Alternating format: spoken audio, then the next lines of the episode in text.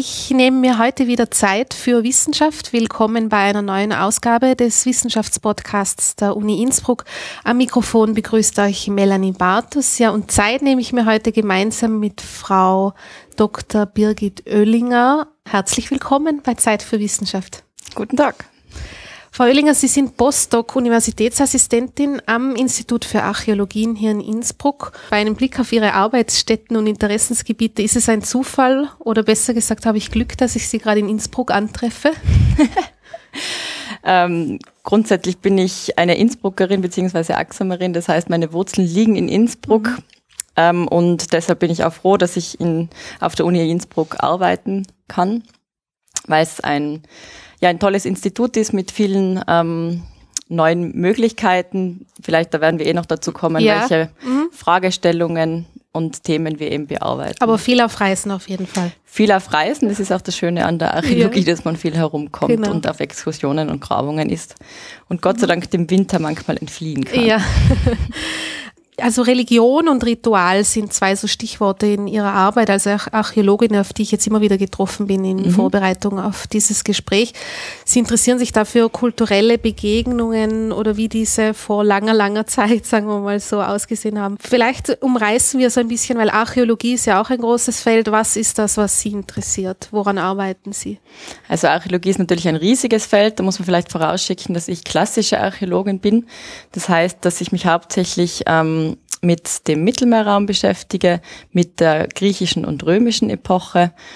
Und ähm, mein Fokus liegt auf der Archaik und vor allem auf Sizilien. Also ich arbeite jetzt zwei, seit 2010 ähm, in Zusammenarbeit mit Herrn Professor Kistler und ähm, mehreren Studenten am Monte Jato in Sizilien, in Westsizilien. Das heißt, dass einerseits mal dieser geografische Rahmen, der durch die klassische Archäologie gegeben ist oder durch meine Arbeit, Andererseits ähm, auch Forschungsbereiche, die wieder in Zusammenhang mit Sizilien auch stehen. Sie haben es eben bereits angesprochen, Religion und Ritual, aber auch ähm, Kulturkontakte, Kulturkontaktforschung, was in Sizilien auch ein ganz großes Thema in der Archaik ist, weil wir uns da in einer Zeit befinden, die die sogenannte große griechische Kolonisation genannt wird. Das heißt also, das ist eine Phase, wo die Griechen aufbrachen ähm, und neue Siedlungen gründeten rund um das Mittelmeer. Also es ist ein großer geografischer Rahmen auch vom Schwarzmeergebiet über Nordafrika bis ähm, an die spanische Küste. Und besonders viele ähm, Ansiedlungen bildeten sich in Sizilien, aber auch in Unteritalien. Wieso dieser Bereich auch Magna Grecia später genannt wurde, also Großgriechenland. Insofern kam es eben hier zu vielfältigen kulturellen Kontakten, weil in Sizilien natürlich ähm, auch vor Ankunft der Griechen und auch der Phönizier ähm, Menschen wohnten, verschiedene kulturelle und soziale Gruppen und dabei kam es dann zwangsläufig zu einem Kontakt und zum Austausch. Insofern fragen wir uns oder ich mich speziell, ähm, wie solche kulturellen Begegnungen in der Antike abgelaufen sind, das heißt, welche Prozesse dabei in Gang gesetzt wurden und zu welchen gegenseitigen Beeinflussungen es gekommen ist, aber auch zu welchen Konflikten es gekommen ist. Mhm. Welches zeitliche Fenster schauen Sie sich da genau an, wenn man das in Zahlen benennen müsste? Also mein Fokus liegt, wie gesagt, auf der Archaik. Das ist mhm. circa so 700 bis 500 vor Christus. Aha. Aber natürlich haben wir auf dem Monte Jato eine ähm, längere Besiedlung. Das heißt, es sind auch mehrere Zeitepochen dort, die wir uns anschauen. Aber das, die Forschungsprojekte ähm, sind zurzeit mit dem Fokus auf die Archaik ausgerichtet. Mhm. Äh, der Monte Jato ist also sozusagen ähm, Mittelpunkt in, in Ihrer Arbeit auch in den letzten Jahren. Was, was könnte man dazu sagen? Sie haben dort Ausgrabungen gemacht oder wie, wie, wie hat das ausgesehen mit Ihrem Team oder mit dem Herrn Kistler zusammen? Also der Monte Jato ist eben ein, ein Hügel, für einen Tiroler zumindest, ja. oder ein, ein Berg, eine flache, mit einer flachen Hügelkuppe, wo sich eben eine Ansiedlung befunden hat. Diese Siedlungsaktivitäten haben eine ganz weite Zeitspanne, also das ist vom ersten Jahrtausend vor bis ins 13. Jahrhundert nach. Ähm, die Ausgrabungen haben dort angefangen vom ähm, Archäologischen Institut von Zürich ausgehend. Man hat in den 1960er Jahren diese Siedlung wiederentdeckt durch Raubgrabungen. Das ist leider auch ein Problem in der Archäologie. Ähm, Und die Siedlung war bereits aus antiken Schriftquellen bekannt. Man hat das aber wieder vergessen, beziehungsweise wusste nicht genau, wo die lokalisiert ist. Hat dann eben im Zuge dieser Raubgrabungen beziehungsweise als Reaktion darauf in den 70er Jahren, genauer gesagt 1971, begonnen dort zu graben. Und seitdem wird eigentlich mehr oder weniger durchgängig dort gegraben. Eben am Anfang durch die, den Züricher Leiter Herrn Hans-Peter Isler, dann seit 2008 ähm, durch Herrn Reusser und jetzt seit 2010 grabt eben auch die Uni mhm. Innsbruck dort. Es ist sozusagen eine Grabung, die durch den Herrn Kistler mitgebracht worden ist an das Aha, Institut, weil er eben selbst dort ähm, jahrelang gegraben hat. Mhm. Und wenn Sie sagen, dass es da schon offenbar jahrzehntelang viel zu tun gibt dort, ist das so ein, muss man sich das sehr groß vorstellen, diese Städte, oder wie, wie sieht das ungefähr aus, dass man da auch so viel noch, so viel zu tun hat? Ja, also grundsätzlich ist es in der Archäologie so, dass die Arbeit vermutlich nie ausgehen ja, wird. Ja. Also es ist natürlich eine große Siedlung gewesen, aber wenn man es jetzt vergleicht zum Beispiel mit ähm, Städten wie Olympia oder Ephesus, mhm. die ja doch für die meisten Personen ein Begriff sind, da wird auch klar, wie groß so eine Stadt sein kann und wie viele Jahre dort auch schon gegraben wo wurde. Also gerade in Ephesus sind es ja mehrere, ich glaube fast 100 Jahre oder so, wo, da, wo gegraben wurde. Mhm. Also die Archäologie ist eine Wissenschaft, die teilweise natürlich auch langsam voranschreitet weil man sich die Befunde und die Funde natürlich genau anschauen muss. Und man grabt ja auch nicht das ganze Jahr über, sondern wir graben jetzt zum Beispiel vier Wochen jeweils dort im Jahr. Ja, vier Wochen pro Jahr mhm. am Monteato. Genau. Mhm. Und mm, wenn Sie dann dorthin fahren, äh, haben Sie dann spezielle Interessen, was bei in diesem bei diesem Mal gefunden werden soll? Oder wenn da graben wahrscheinlich auch mehrere Teams, oder? Ja, genau. Also wir nehmen im, immer auch einige Studenten und Projektmitarbeiter mit auf die Grabung. Wir arbeiten zusammen mit italienischen Grabungsarbeitern. Man hat natürlich ähm, eine Vorstellung, welche Fragestellungen man hat und wo man am besten ansetzt, um diese auch beantwortet zu bekommen. Mhm. Es ist natürlich so, dass man aber nie weiß, was einen erwartet, was auch das Spannende an der Archäologie ist. Das heißt, einen ganz konkreten Plan ähm, sollte man nicht machen, weil man einfach dann ähm, in der Situation reagieren muss und schauen muss, wo man am besten weitergräbt. Ähm, aber unser Areal ist beschränkt auf das sogenannte Westquartier, also auf einen kleinen Bereich, wo ähm, ein, ein Tempel steht, sogenannter Aphrodite-Tempel und ein spätarchaisches Banketthaus. Und diese zwei beiden Bereiche waren miteinander verbunden und in diesem Areal graben wir, also eben mit speziellen Fragestellungen im Hinblick auf die kulturbiografische Einbettung des Hauses, aber auch, ähm, ja, wie, wie hier Kult vonstatten ging, welche rituellen Praktiken man hier erkennen kann und auch ähm, inwieweit man hier Kulturkontakte nachvollziehen kann und wie diese abgelaufen sind. Mhm. Mm, nur zum Verständnis, das ist dann ein, ein, ein Bereich, wo der Sie da besonders interessiert, wo offenbar so kultische Handlungen, religiöse, wie auch immer man das ähm, in der Zeit dann einordnen muss, stattgefunden haben. Ja, genau. Also ist das, also ist das ein Teil dieser ganzen Siedlung oder ist der ganze Bereich so ein Na, kultischer ein, Platz gewesen? Also ein kleiner Teil der Siedlung Aha. in archaischer Zeit ähm, wissen wir über die gesamte Siedlungsanlage nicht allzu viel. Das heißt, es ist punktuell ausgegraben worden, aber es ist eigentlich in der Archäologie häufig so, dass die Siedlungen nicht komplett ausgegraben werden, sondern dass man sich spezielle Bereiche anschaut und dann auf ähm, Rückschlüsse ziehen kann. Also wirklich ähm, große architektonische Strukturen und eine Stadtanlage im griechischen Sinn gibt es auch erst im frühen dritten Jahrhundert, wo das Ganze dann umgebaut und umorganisiert worden ist. Aber wir gehen aus von diesem sogenannten Aphrodite-Tempel, der schon in den 70er Jahren ergraben wurde und eben ganz klar ein kultisches Zentrum innerhalb der archaischen Siedlung war. Äh, dieser Platz, den Sie sich da genauer anschauen, wie sieht sowas aus? Wie kann man sich das vorstellen? Äh, was ist da noch erhalten nach so langer Zeit oder woher, woraus beziehen Sie denn da die Informationen? Also im Fall beim Monteato ist es so, dass wir ähm, einen Tempel haben der nur mehr in seinen Grundfesten erhalten ist. Also wir haben den, den Grundriss Und wir haben den Altar. Also das ist hier ganz wichtig für die Einordnung dieses Gebäudes. Das ist einerseits eben der Grundriss, die Struktur, wo man wieder durch Vergleiche mit anderen Bauten darauf schließen kann, dass es sich eben auch hier um einen Kultbau handelt. Und der Altar. Also in griechischer Zeit ist es so, dass der Altar eigentlich das Herzstück oder das kultische Zentrum darstellt wo eben Kulthandlungen stattgefunden haben. Das heißt also, dass der Altar eigentlich wichtiger ist als das Kultgebäude an sich wenn wir jetzt von der griechischen Sicht ausgehen, ähm, ist natürlich dann von Kultur zu Kultur unterschiedlich mhm. und im Binnenland nochmal ein bisschen was anderes, weil wir uns da ja eigentlich in einem Gebiet befinden, wo indigene, also einheimische Bevölkerungsgruppen gewohnt haben. Und wir sehen jetzt hier, es taucht auf einmal im Binnenland um die Mitte des sechsten Jahrhunderts ein Kultbau auf, der eigentlich griechische Formen aufweist. Mhm. Also hier sieht man schon die Beeinflussung die auftritt. Das heißt also, dass Architekturformen übernommen worden sind. Was wir aber nicht wissen, ist genau, wie das genau abgelaufen ist, ähm, diese rituellen Handlungen.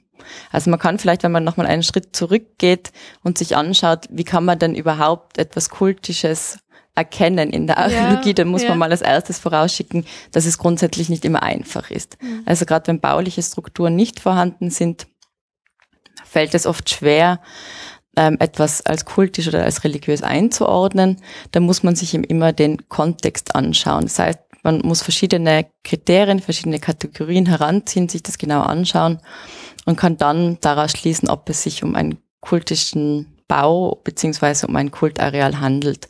Ganz wichtig sind da ähm, rituelle Deponierungen, also Votive oder Kultgegenstände, die man finden kann, aber auch eben die Lokalität, das heißt der Ort, wo Kulthandlungen stattgefunden haben. Aus verschiedenen Vergleichen ähm, kann man sagen, dass diese Kultorte einerseits ähm, natürliche Orte sein können, zum Beispiel markante ähm, Elemente innerhalb der Natur, so etwas wie Grotten oder ähm, bestimmte Bäume oder Felsformationen, die ausgewählt werden und eine magische Bedeutung haben. Oder ähm, auch sowas wie Höhenpässe, wo es wichtig war, drüber zu kommen, wo es aber auch gefährlich war, wo man sozusagen die Götter ähm, ein Opfer darbrachte, um gut hinüberzukommen. Also das heißt einerseits in verschiedene Orte innerhalb der Natur und ähm, dann auch gebaute architektonische Strukturen, was es für den Archäologen natürlich erleichtert, was auch schwierig sein kann, weil es natürlich nicht immer ähm, gleich ausschaut. Aber grundsätzlich, wenn wir jetzt wieder von dem Griechischen ausgehen, ähm, gibt es gewisse Konventionen, wie solche Tempelanlagen aufgebaut sind, vor allem dann in klassischer Zeit. Die sind ja auch sehr monumental gestaltet, mit einem großen Altar und eben mit großen Tempelanlagen, wo dann das Kultbild auch darin ähm, aufgestellt wurde. Man erkennt es dann also eher sozusagen an baulichen Maßnahmen und nicht an, ich weiß nicht, Inschriften oder Schrift oder etwas in die Richtung. Ist das in dem Fall überhaupt möglich, ohne da jetzt hoffentlich irgendwelche großen Bildungslücken aufzutun. Ich weiß jetzt gar nicht, ob es äh, Schrift, doch, doch. ob Sie sowas auch irgendwie verwenden können. Ja, es ist auch sehr wichtig natürlich, die Schrift, aber das hängt wieder davon ab, wo man sich gerade bewegt. Also im Binnenland von Sizilien findet man von indigener Seite her eigentlich kaum etwas, weil mhm. sie keine Schrift hatten ähm, und teilweise die griechische Schrift übernommen haben, aber es sind ähm, keine epigraphischen Quellen in dem Sinn vorhanden. Wenn man auf die griechische Seite geht, dann schaut das natürlich ganz anders aus. Da hat man einerseits die Geschichtsschreiber, die etwas darüber berichten, aber auch epigraphische Quellen wie ähm, Inschriften auf Weihungen. Also das ist jetzt sozusagen dieser andere Aspekt, den ich vorher erwähnt habe. Das sind sozusagen die Votivgaben, die Gegenstände. Mhm. Also auf der einen Seite der Ort, die architektonischen Strukturen und auf der anderen Seite die Gegenstände, die dort deponiert werden, aufgestellt werden. Und hier ist es auch wieder unterschiedlich, je nachdem wie groß das Heiligtum ist, findet man auch unterschiedliche Hinterlassenschaften. Wenn man da jetzt wieder einen Vergleich zieht zu Sizilien, wo man in binnenländischen Heiligtümern grundsätzlich eher ähm, rituelle Deponierungen findet, das heißt also so etwas wie Opfergruben, wo man Gegenstände, die man im Kult verwendet hat, ähm, niederlegt und begräbt sozusagen. Ja. Ähm, was sich natürlich archäologisch nicht so klar und einfach fassen mhm. lässt. Ähm, auf der anderen Seite die griechischen großen Heiligtümer, wie zum Beispiel Olympia, wo es ganze Statuenwälder gab, die dort aufgestellt wurden, weil das ja auch Orte des Treffens sind. Also wo sind wir wieder bei diesen Kulturkontakten, mhm, mhm. wo unterschiedliche Gruppen aufeinandertreffen. Jetzt gerade in Olympia, wo es ja auch die Olympischen Spiele gab, wo man sich also in Wettkämpfen mit anderen messen konnte, ähm, waren die Heiligtümer auch Schauplätze um sich selbst darzustellen und zu repräsentieren. Das heißt, natürlich gab es die ähm, religiöse Seite, dass man den Göttern Opfern entgegenbrachte und das in Form von Stiftungen, ähm, Statuenstiftungen auch aufstellte. Andererseits haben diese Statuen natürlich auch die Funktion übernommen, eine gewisse Botschaft zu transportieren. Ganz plakativ kann man das sehen in Olympia, wurde vor dem großen Zeus-Tempel eine Statue aufgestellt auf einem zehn Meter hohen Sockel, also das mal schon mhm. ähm, eindrucksvoll. Eine Nike ist dort dargestellt, eine Siegesgöttin und die Inschrift zeigt uns, dass diese Statue geweiht wurde, weil ein Seesieg errungen wurde. Das heißt also auf der einen Seite weiht man das, damit man dem Gott etwas schenken kann, weil es üblich ist, einen Teil der Kriegsbeute zu spenden sozusagen.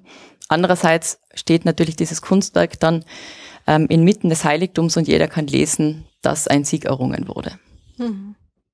Beim, und beim Monte Jato war es so, dass diese, dieser Tempel, den Sie erwähnt haben, von dem wissen Sie, dass der erstellt wurde, ähm, wo schon Einflüsse von, wo diese, dieser Binnentransfer sozusagen dann begonnen hat, dass es dann stattgefunden hat. Das heißt, ist das so zu verstehen, dass die indigene Bevölkerung dort einfach an ähnliche Dinge geglaubt hat, aber dem nicht so Ausdruck verliehen hat, wie es die Griechen gemacht haben? Oder haben die Griechen da auch was, was zum Beispiel die Gottheiten betrifft, ganz Neues reingebracht? Also was jetzt konkret die Glaubensvorstellungen anbelangt, ist es hier schwierig, konkrete Aussagen zu treffen, ja. gerade im indigenen Bereich. Also wir wissen im Grunde nicht mal, ob sie wirklich an Götter in mhm. dem griechischen mhm. Sinn geglaubt haben, wo es wirklich eine, ein Pantheon, eine Genealogie gab mit Vater, Mutter, Tochter ähm, weil wir einerseits die Schriftquellen nicht haben, andererseits auch ähm, keine Statuenwein oder ähnliches haben, die das belegen würden. Mhm. Und das Ganze ähm, hängt natürlich auch mit den Sozialstrukturen zusammen. Das heißt, die indigene Bevölkerung war ganz anders organisiert und strukturiert, wo man durch ähm, Vergleiche mit der Ethnologie, der Anthropologie eher ähm, darauf schließen muss, dass diese Glaubensvorstellungen oder Kultpraktiken im familiären Rahmen stattgefunden mhm. haben. Weil es eben auch von den Sozialstrukturen eher so aufgebaut war, dass man in größeren Familienverbänden zusammen gewohnt hat und diese kultischen Aktivitäten eher im Rahmen des Hauses stattgefunden haben. Mhm. Das ändert sich dann natürlich im Laufe der Zeit eben auch ähm, durch die Beeinflussung der Griechen, dass sich auch Sozialstrukturen ändern, dass sich die Wohnstruktur ändert. Und innerhalb von diesen Veränderungen kommen dann eben auch neue Kultbauten auf, die zwar architektonisch griechische Formen aufweisen, wie zum Beispiel ein Ziegeldach oder Antefix, also Dachschmuck, der griechisch ausschaut, aber im Grunde sagt es noch nichts darüber aus, welche Gottheiten da wirklich verehrt worden sind. Da sind wir eben bei dem, der Frage des Kulturtransfers und wie mhm. Kulturtransfer ablaufen kann. Wenn man das mal kurz auf, herunterbrechen will auf die wirklich ähm, die Merkmale, die bedeutend sind oder die einfach eine Rolle spielen, dann kann man sagen, dass sich Kulturtransfer oder Kulturkontakt im Spannungsfeld von dem Produzenten, dem ähm, Transmitter und dem Rezipienten stattfinden. Also das heißt, der, der das Objekt herstellt, dann wie das Ganze an einen anderen Ort gelangt und durch wen, was ja auch nicht immer von A nach B geht, sondern durch ähm, Umwege auch an einen Ort kommen kann und den Rezipienten, also der, der dieses neue Objekt aufnimmt. Wenn man das mal ganz konkret durchspielt an einem Kultobjekt, zum Beispiel an ähm, weiblichen Terrakotta-Statuen, das sind einfach so mhm. kleine Figürchen, die im griechischen Raum eine weibliche Gottheit darstellen, nämlich Demeter und Chore. Im griechischen Raum haben die eine ganz bestimmte Bedeutung, nämlich diese Gottheit, man weiht es dieser Gottheit. Ähm, diese Objekte tauchen dann auch im Binnenland auf. Das heißt aber nicht gleichzeitig, dass diese Objekte auch die gleiche Bedeutung hatten, weil ein Objekt innerhalb dieses Prozesses des Austauschs auch die Bedeutung ändern kann. Zum Beispiel ist es auch so, dass Krater, das sind Weinmischgefäße, mhm. griechische, die in den griechischen ähm, Küstensiedlungen natürlich sehr häufig auftauchen und dann im Laufe des sechsten Jahrhunderts auch ins Binnenland kommen. Aber wir wissen eigentlich nicht genau, ob dort auch Wein auf dieselbe Weise gemischt worden ist wie in den griechischen Siedlungen oder ob man da vielleicht auch ganz was anderes daraus getrunken hat oder den Wein anders gemischt hat. Also das heißt, der Umgang mit dem Objekt kann in einem anderen kulturellen Milieu ganz anders sein wie im Ursprungsland. Vielleicht ein Beispiel aus unserer heutigen Welt wären ja. jetzt diese Buddha-Statuen. Also das mhm, hat, diese eine, ja. hat eine religiöse Bedeutung eigentlich. Ja. In Asien findet man diese Buddha-Statuen in Tempeln. Schaut man zu uns, findet man diese Buddha-Statuen in Spa-Bereichen von Wellnessanlagen. Mhm. Das heißt, die haben eigentlich ihre Bedeutung verloren. Und die meisten Menschen wissen vielleicht noch, okay, das ist eine Buddha-Statue, aber was für Glaubensvorstellungen dahinter stehen, wissen sie nicht, geschweige denn, dass es wirklich noch ein religiöses Symbol ist. Ja. ja. Sie haben durch diese Beispiele, die Sie jetzt genannt haben, aber auch durch das Stichwort äh, Kulturtransfer, das Sie eingebracht haben, ist es nicht in meiner Anleitungsweise haben wir das eh schon angesprochen, aber mir müsste es trotzdem noch einmal in einer Nachfrage interessieren. Es ist nicht unglaublich schwierig, das fürs, für etwas zu rekonstruieren, was so lange zurückliegt. Ich meine, Kulturtransfer und kulturelle Begegnungen, das ist ja sogar auch in der Gegenwart ein, ein sehr intensiv beforschtes Thema, sagen wir mal so, was viele Herausforderungen mit sich bringt. Ist es nicht unglaublich schwierig? Ganz banal gefragt. ähm, ja, grundsätzlich haben Sie sicher recht, aber ich glaube, das ist auch so das, das Los oder die Schwierigkeit der Archäologie, mm. dass man versucht, aus materiellen Dingen Informationen zu gewinnen, die ja eigentlich mit Menschen zu tun ja. zu haben.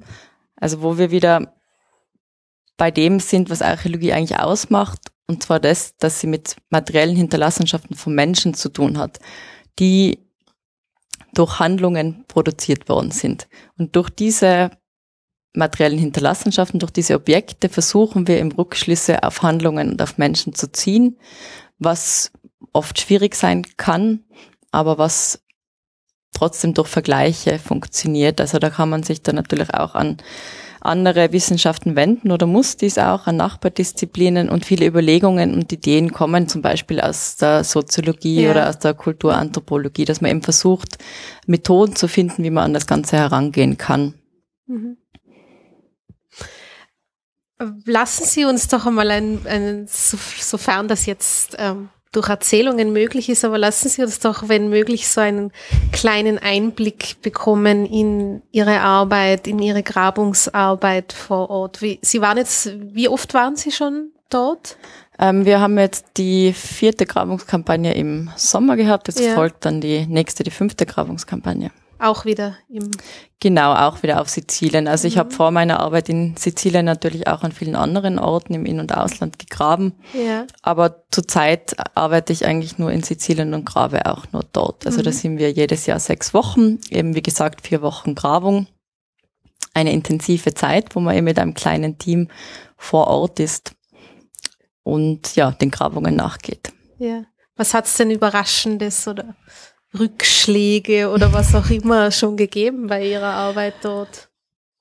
Ja, grundsätzlich sind wir froh, dass wir in Sizilien arbeiten können, weil das Wetter relativ stabil ist. Also mhm. für die Archäologen spielt das Wetter natürlich immer eine große Rolle. Also ich weiß von Kollegen, dass es letzten Sommer hier eher schwierig war zu graben, gerade im Hochgebirge, weil das Wetter nicht immer mitgespielt hat. Also mhm. insofern Rückschläge kann das Wetter bringen. Ja. Und auch die Zeitkomponente, dass man natürlich zeitlich immer unter Druck ist und schauen muss, dass man das, was man sich vorgenommen hat, auch in dieser knappen Zeit schafft und so weit gegraben hat, dass sich nicht wieder mehr Fragen ergeben, was aber grundsätzlich in der Archäologie oft so ist, dass man durch das Graben eigentlich ähm, zwar ein, viele Fragen beantworten kann, aber auch viele neue Fragen auftauchen.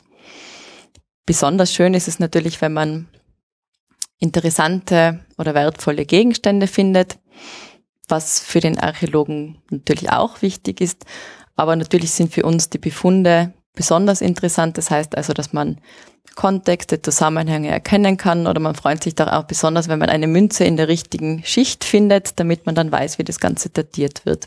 Mhm. Also das sind sozusagen die, die Freuden des Archäologen. Es wird dann immer von außen gefragt, was habt ihr Tolles gefunden? Ja, ja. kann dann auch eine kleine Scherbe sein, die besonders ja. wertvoll ist. Mhm.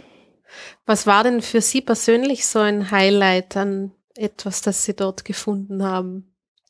Also mein Highlight, weil ich selbst ausgegraben habe, war ein Skyphos, also ein, ein griechisches Gefäß ähm, mit ein attisches Gefäß, also es kommt aus Attika oder aus Athen, mhm. ähm, von einem speziellen Maler, also ein seltenes Gefäß, das einen hohen Wert hat und wo es natürlich dann interessant ist, wieso dieser Gegenstand gerade im Binnenland auftaucht, wo man sich dann natürlich auch fragen muss, ja, was für eine weite Reise hat der denn hinter sich bringen müssen?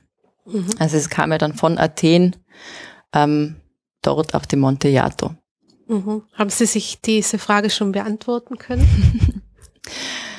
ja, also das, das ist sozusagen das ganze Projekt befasst sich mit dieser ja, Frage, wie also kommt das Also da sind viele dahin? auch so wirklich wertvolle Funde gemacht worden dort. Ja, ja, ja. also gerade in dem spätachischen Banketthaus, das mhm. ich angesprochen habe, auf das ich jetzt nicht so genau eingegangen bin, ähm, mhm. finden sich eigentlich viele wertvolle Gegenstände, eben besonders ähm, attische Keramik und auch attische rotfigurige Keramik, was eben für diese Zeit bemerkenswert ist. Ähm, auch einige Bronzegegenstände, wobei das weniger, aber wo man eben hier ganz schön diese Mischung sieht. Auf der einen Seite eben griechische Keramik, also griechische Bankettkeramik, weil es ja ein Ort war, wo man gemeinsam zusammensaß, trank und aß, mhm. aber auf der anderen Seite eben auch indische, äh, indigene Ritualkeramik. Also dass das Alte mit dem Neuen ähm, zusammen auftaucht und so ein sowohl als auch bildet. Das heißt also, dass sich die ähm, Bevölkerung vom Iato das heraussuchte, was für sie Sinn machte und was für sie anziehend und attraktiv war. Mhm.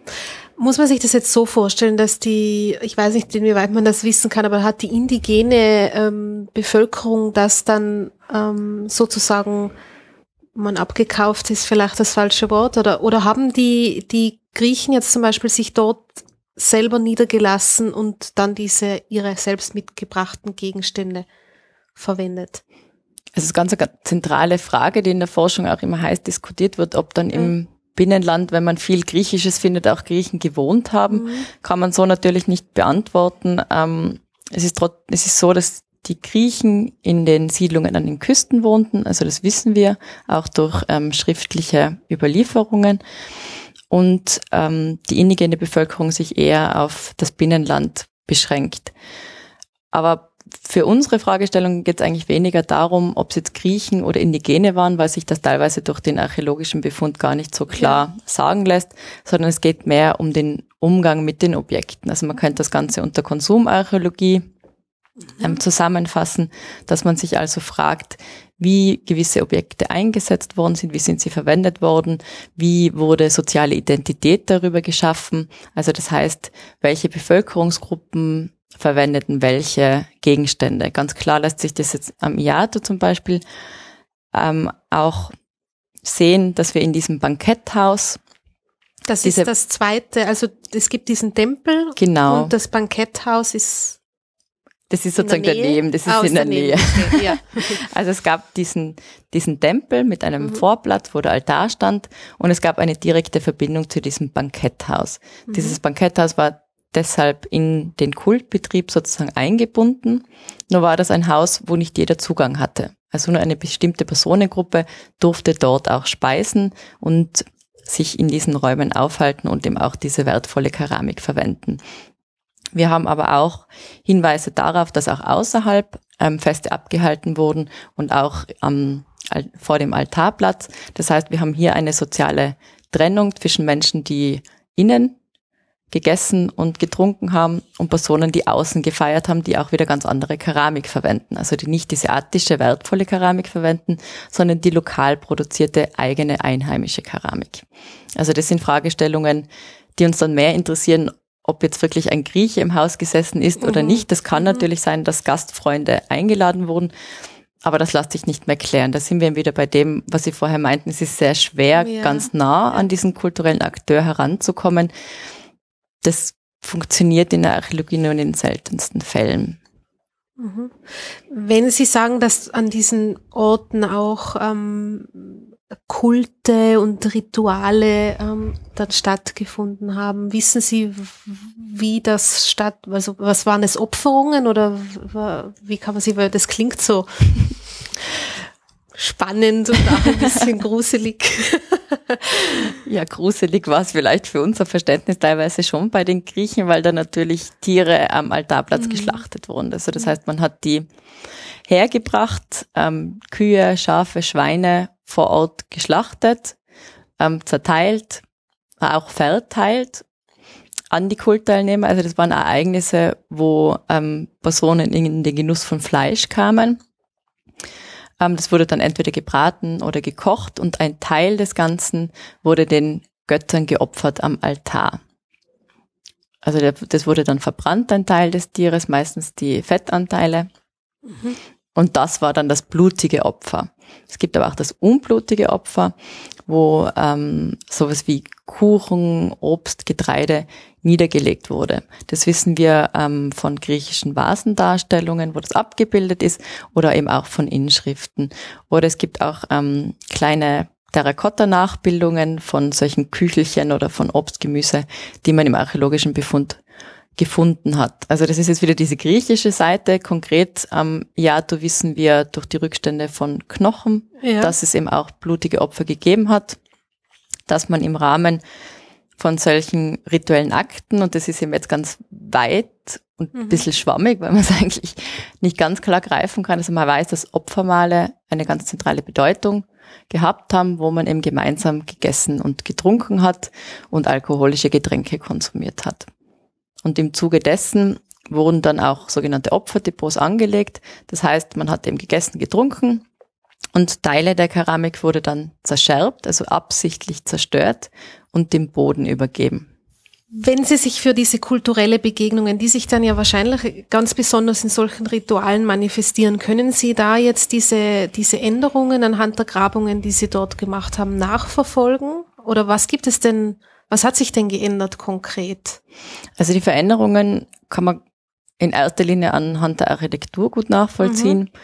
Also die indigene Praxis oder die Kultorte der Indigenen waren eigentlich runde Hütten, die im, in so kleinen Weilern gestanden sind. Also die, die Menschen haben in so einer Art Weiler gewohnt, Gehöfte gewohnt und innerhalb von diesen Gehöften finden sich spezielle Bauten, die eine runde Form haben, wo solche gemeinsamen Opfermale stattgefunden haben.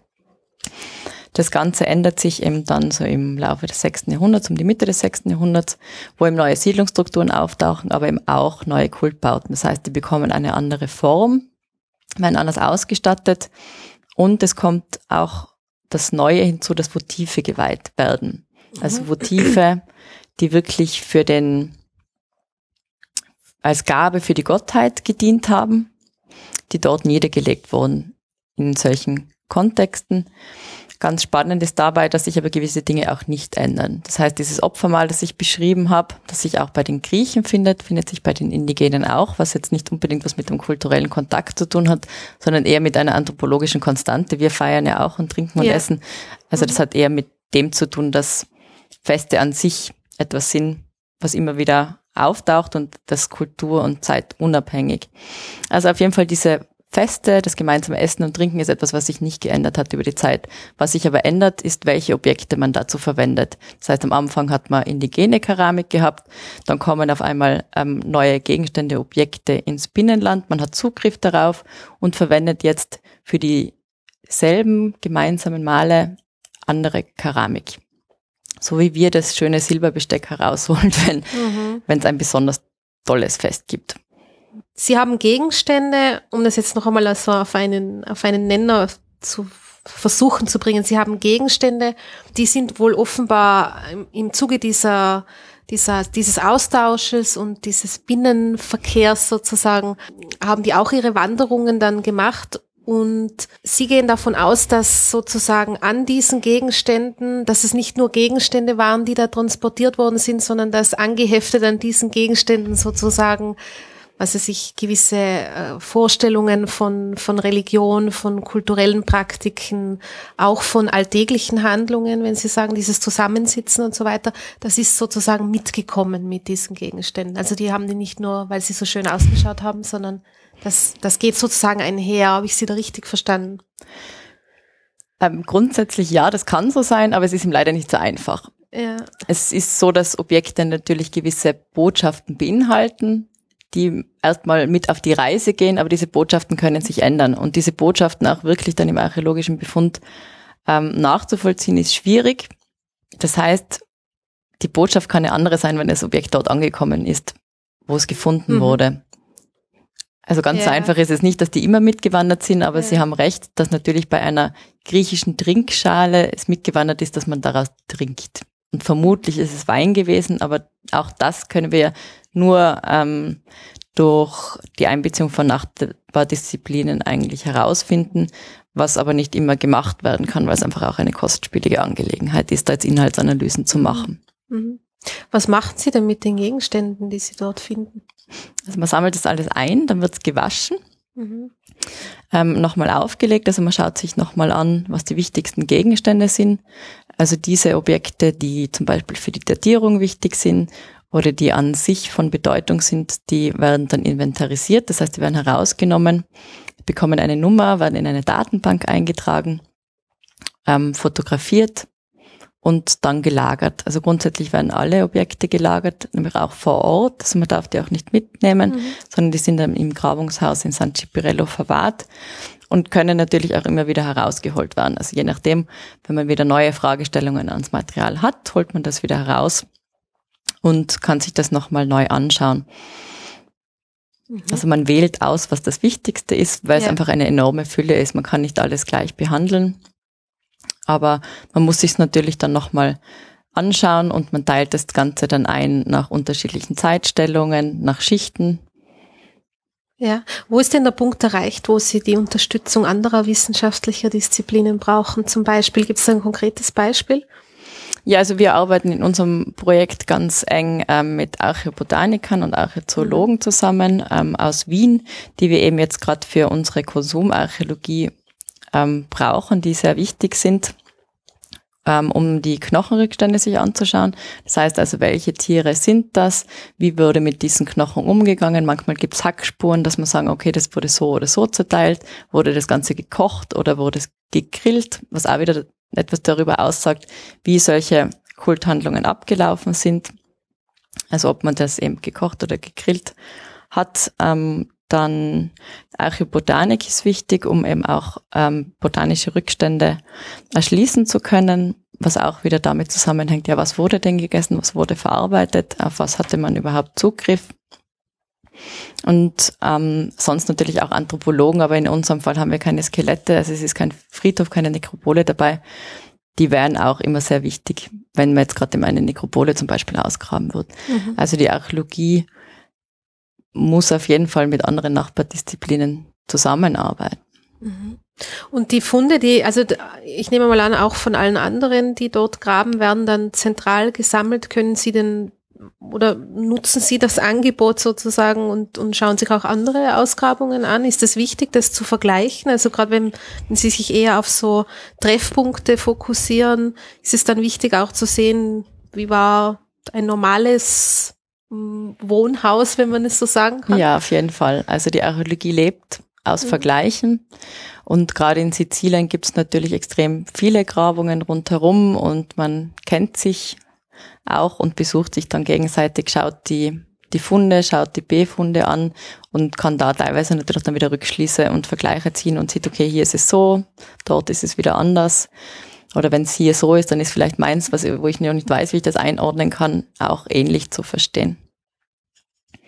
Also deshalb sind in der Archäologie auch Exkursionen wichtig, jetzt gerade in der Lehre, dass man sich diese Orte auch wirklich anschaut, vor Ort ist, sich ein eigenes Bild darüber macht. Mhm. Warum denn ausgerechnet der Monte Iato? Wie ist das zustande gekommen? Also ich nehme mal an aus allem, was Sie jetzt geschildert haben, das ist schon ein recht spezieller Ort, der in der Archäologie einfach auch eine wichtige Rolle spielt. Wie ist es zustande gekommen, dass Sie aus Innsbruck, Sie haben schon gesagt über den Herrn Kistler, weil er das sozusagen mitgebracht hat. Vielleicht können Sie das ein bisschen schildern, warum Sizilien? Ja, also für mich hat sich's sozusagen gut ergeben, dass der Herr Kistler gekommen ist, weil mhm. ich war auf der Suche nach einem Dissertationsthema, wusste, was mich interessiert, eben genau diese Fragestellungen, Kulturkontakt, Religion, Ritual in der antiken Welt und habe ihn dann angeschrieben, ähm, ob man, ob ich vielleicht mit ihm zusammenarbeiten kann, ein Dissertationsthema finden kann. Und er hat mich dann gleich ähm, in das Projekt mit einbezogen und so sind wir dann sozusagen zusammengekommen. Ich als Projektmitarbeiterin und jetzt als Universitätsassistentin und ich habe auch im Rahmen dieses Projekts meine Dissertation geschrieben. Also mhm. das Ganze ist ein FWF-Projekt vom ja. österreichischen Forschungsfonds finanziertes Projekt das immer auf drei Jahre läuft. Und jetzt sind wir im zweiten FWF-Projekt, das jetzt noch zwei Jahre laufen wird. Mhm. Also das ist in der Archäologie so, dass man halt immer wieder ansuchen muss um Finanzierung, um solche Grabungen durchführen zu können. Aber auch die Universität Innsbruck unterstützt die Grabung tatkräftig und finanziell, um hier neue wissenschaftliche Forschungen und auch Ergebnisse produzieren zu können. Mhm. Das heißt, Sie haben dann auch ein bisschen die Leidenschaft für dieses, für diesen Monteato gefunden im ja, Rahmen genau. Ihrer Dissertation. Es lässt Sie auch nicht mehr los jetzt, oder? Nein, das lässt mich nicht mehr los und da bin ich auch froh drum. Nein, es ist wirklich ein sehr spannendes ja. ähm, Untersuchungsfeld und auch eine ganz spannende Grabung. Eben auch gerade deshalb, weil man so viele unterschiedliche Zeitepochen hier findet. Also wie ich ja schon angesprochen habe, hat man da eigentlich von der Archaik bis ins Mittelalter alles das ist übereinander und teilweise nebeneinander. Also man muss sich das wirklich so vorstellen, dass man hier Mauerstrukturen hat, die aus dem Mittelalter sind und direkt darunter können sich Mauerstrukturen finden, die ähm, 800 Jahre alt oder früher sind. Mhm. Also insofern ein anspruchsvoller Grabungsort, aber eben auch toll, weil sich hier ähm, ganz viele Möglichkeiten auftun. Mhm. Ich finde diesen Aspekt mit den kulturellen Begegnungen äh, in ihrer Tätigkeit als Archäologin ähm, einen wirklich sehr interessanten Aspekt. Was würden Sie denn sagen, bevor wir vielleicht zu ein paar konkreten Ergebnissen von Montiato kommen, was liegt denn für ein Verständnis von Archäologie dem zugrunde, was Sie machen? Also mein Antrieb oder das, was ich spannend finde, ist ähm, Archäologie immer wieder in Bezug zur Gegenwart zu setzen. Mhm. Eben gerade diese Frage des Kulturkontaktes ist ja auch eine aktuelle Frage, die uns ähm, beschäftigt, ähm, die ja auch teilweise brisant ist und problematisch ist. Also wie ähm, laufen kulturelle Begegnungen ab? Ähm, Migrationsfragen sind Fragen, die eben uns in der Gegenwart beschäftigen und ich finde es spannend, sich das anzuschauen, wie ist das damals abgelaufen. Vielleicht kann man hier auch Lösungsvorschläge finden, aber interessant vor allem dass es kein Phänomen unserer Zeit ist, sondern dass es schon viel früher genau dieselben Phänomene gegeben hat. Wie würden Sie denn Bezüge zur, zur Gegenwart herstellen? Wie, was, was sehen Sie denn für Parallelen? Also grundsätzlich ist es so, dass kulturelle Begegnungen sicher damals wie heute ähm, teilweise auch mit Konflikten mhm. behaftet mhm. sind, aber dass sie eben auch die Chance sind, etwas ähm, Neues zu produzieren, neue Einflüsse aufzunehmen. Und was eben besonders spannend ist, was sich in der Archäologie oder jetzt gerade in der Archaik deutlich abzeichnet, dass wir eben nicht von einer ähm, bringenden Kultur und einer nehmenden Kultur ausgehen können. Also dieses Kulturverständnis, ähm, dass wir heute auch haben, dass Kultur nicht etwas Homogenes, eine Einheit ist, sondern etwas, was ähm, nicht immer klare Grenzen hat und auch im Wandel begriffen ist. Mhm. Das sind Erkenntnisse, die man sozusagen auch für die Antike nutzen kann, dass kulturelle Begegnungen eben ganz unterschiedlich ablaufen können. Und das Interessante an der Archäologie, beziehungsweise was man sich eben auch anschauen kann, ist, inwieweit der Archäologe, Archäologe das Kind seiner Zeit ist. Ja, also dass man ja. sozusagen die Archäologie-Geschichte anschaut, mhm. wo spannend ist zu sehen, inwiefern eben immer die aktuelle Gegenwart des Archäologen auch seine Arbeit beeinflusst hat.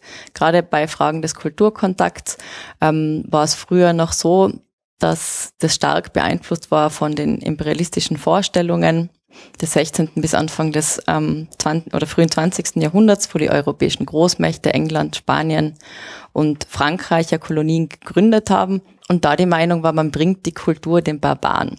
Und das ja eigentlich auch verwendet worden ist, ähm, diese Ideologie, um zu legitimieren, wieso Kolonialstaaten gewaltsam in andere Kulturen eingreifen. Das Ganze hat auch die Archäologie beeinflusst. Das heißt, auch die Archäologie oder die Vorgänge in der Antike wurden ähm, unter diesem Aspekt angeschaut. Das heißt, man ist davon ausgegangen, dass die Griechen die Zivilisation den Barbaren brachten, mhm. den Indigenen, die eigentlich nichts zu sagen haben. Da könnte man jetzt das Zitat von ähm, John Boardman hernehmen, der damals sagte, im Westen hatten die Griechen ähm, nichts zu lernen, aber viel zu lehren. Das heißt also, mhm die Zweitkultur ähm, hatte nichts zu bieten, was sich natürlich jetzt geändert hat. Also ist ja ganz klar, dass ähm, durch postkoloniale Bewegungen, vor allem in den 19 oder ab den 1960er Jahren, sich das Ganze ähm, geändert hat, das Weltbild geändert hat, weil eben diese Kolonialstaaten ja auch zerbrochen sind, weil zu einer neuen Unabhängigkeit kam und dadurch auch Fragen nach der Identität und der Hybridität dieser Gruppen und Kulturen aufkamen.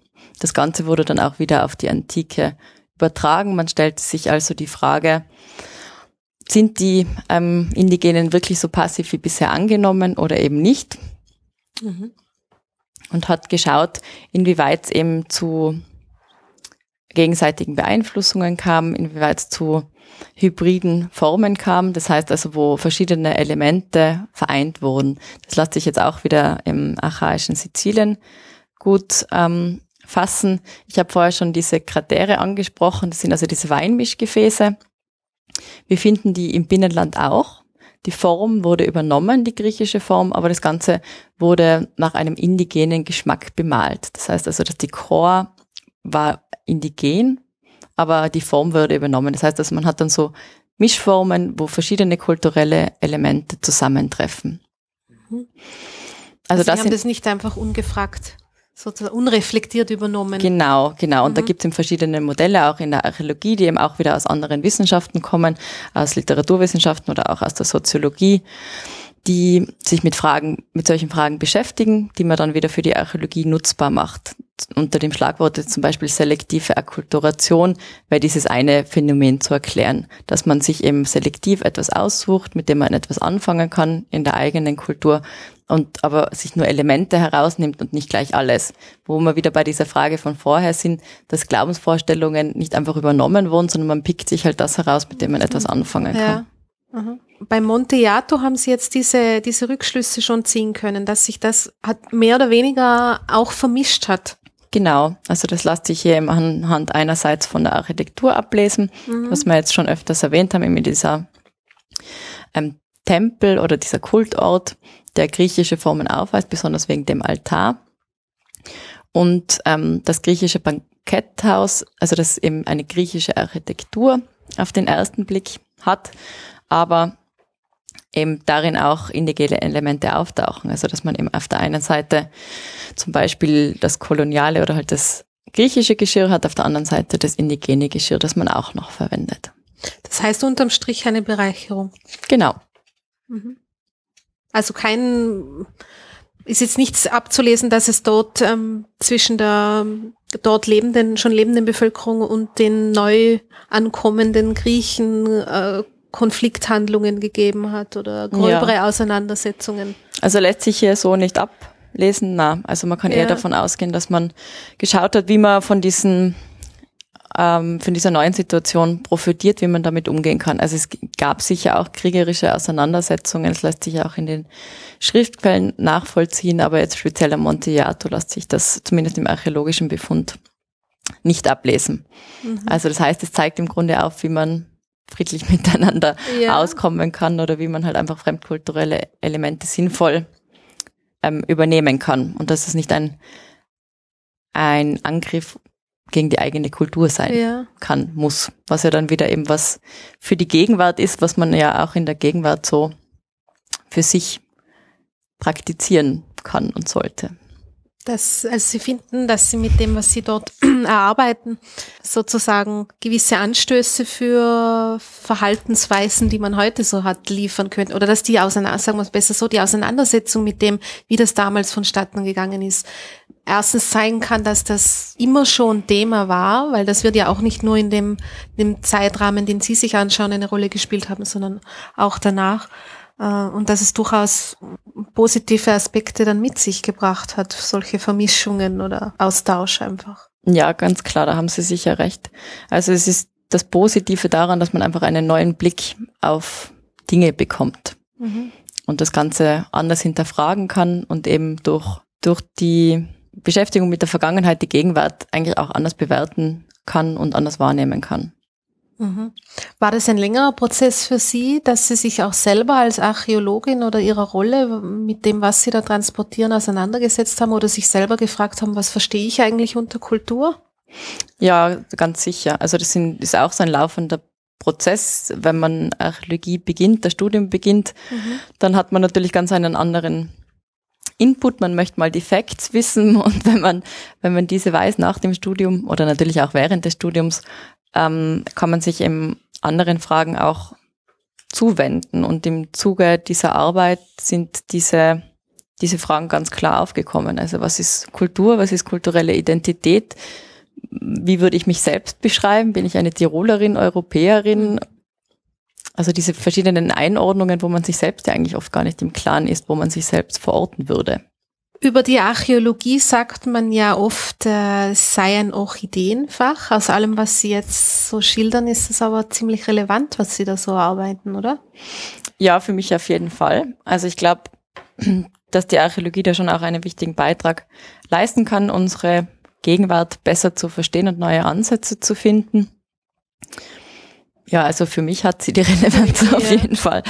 Ja. Wie sind Sie denn dazu gekommen? Warum, warum Archäologie? Eine schon immer bestehende Leidenschaft oder hat sich das auch eher zufällig ergeben, so wie der Montiato? Na, eigentlich, das war schon immer eine Leidenschaft. Also gut, früher wusste ich ja gar nicht, dass es Archäologie oder klassische Archäologie mhm. als Studienfach überhaupt gibt. Also in der Schule hat mich Geschichte schon immer interessiert und da halt vor allem die, die frühen Hochkulturen, also die, die alte Geschichte als, als jetzt die Neuzeit. Ähm, also ich wusste eigentlich schon immer, dass es etwas in diese Richtung sein soll. Es gibt ja diesen Tag der, Archäolo äh, der, der offenen Universitätsführung oder wo mhm. Schüler ja an die Uni kommen können und sich verschiedene Bereiche anschauen können. Und da kam ich eben damals zur Frau Professor Otto in das Abgussmuseum von der Uni Innsbruck. Und sie hat das Ganze ein bisschen erklärt, was denn Archäologie so ist und was man da macht. Und da war ich dann von, ja, halt gleich begeistert, natürlich auch das schöne Museum, die verschiedenen Skulpturen anzuschauen und wusste, dass das das Richtige für mich ist und habe das angefangen zu studieren. Habe aber auch dann ähm, angefangen in Wien Ägyptologie zu studieren, weil das eigentlich auch ein, ein Thema war, das mich sehr interessiert hat.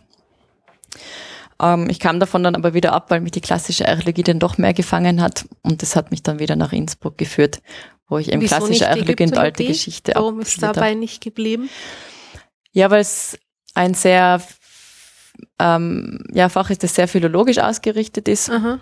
Und das war mir einfach zu viele. Also es gibt da Elemente, die, die natürlich irrsinnig interessant sind, eben vor allem diese religionswissenschaftlichen Aspekte, aber die waren dann nach einem Jahr irgendwie schon abgehandelt für das restliche mhm. Studium und das war mir dann einfach zu wenig. Mhm. Und dann wieder nach Innsbruck? Dann wieder nach Innsbruck, genau, für die klassische Archäologie und die alte Geschichte, wobei man in Wien ja auch klassische Archäologie studieren kann. Aber dagegen ist dann auch mehr darum, dass ich keine Großstadtliebende bin. Mhm. Okay, verstehe. Wann geht's wieder an den Monteato?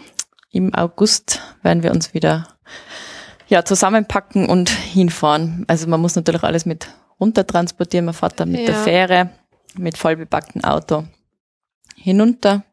Ja, und dann kann man auch das italienische Lebensgefühl ein bisschen mitgenießen während der Grabung. Ja. Frau Illinger, vielen Dank für das interessante Gespräch. Gerne.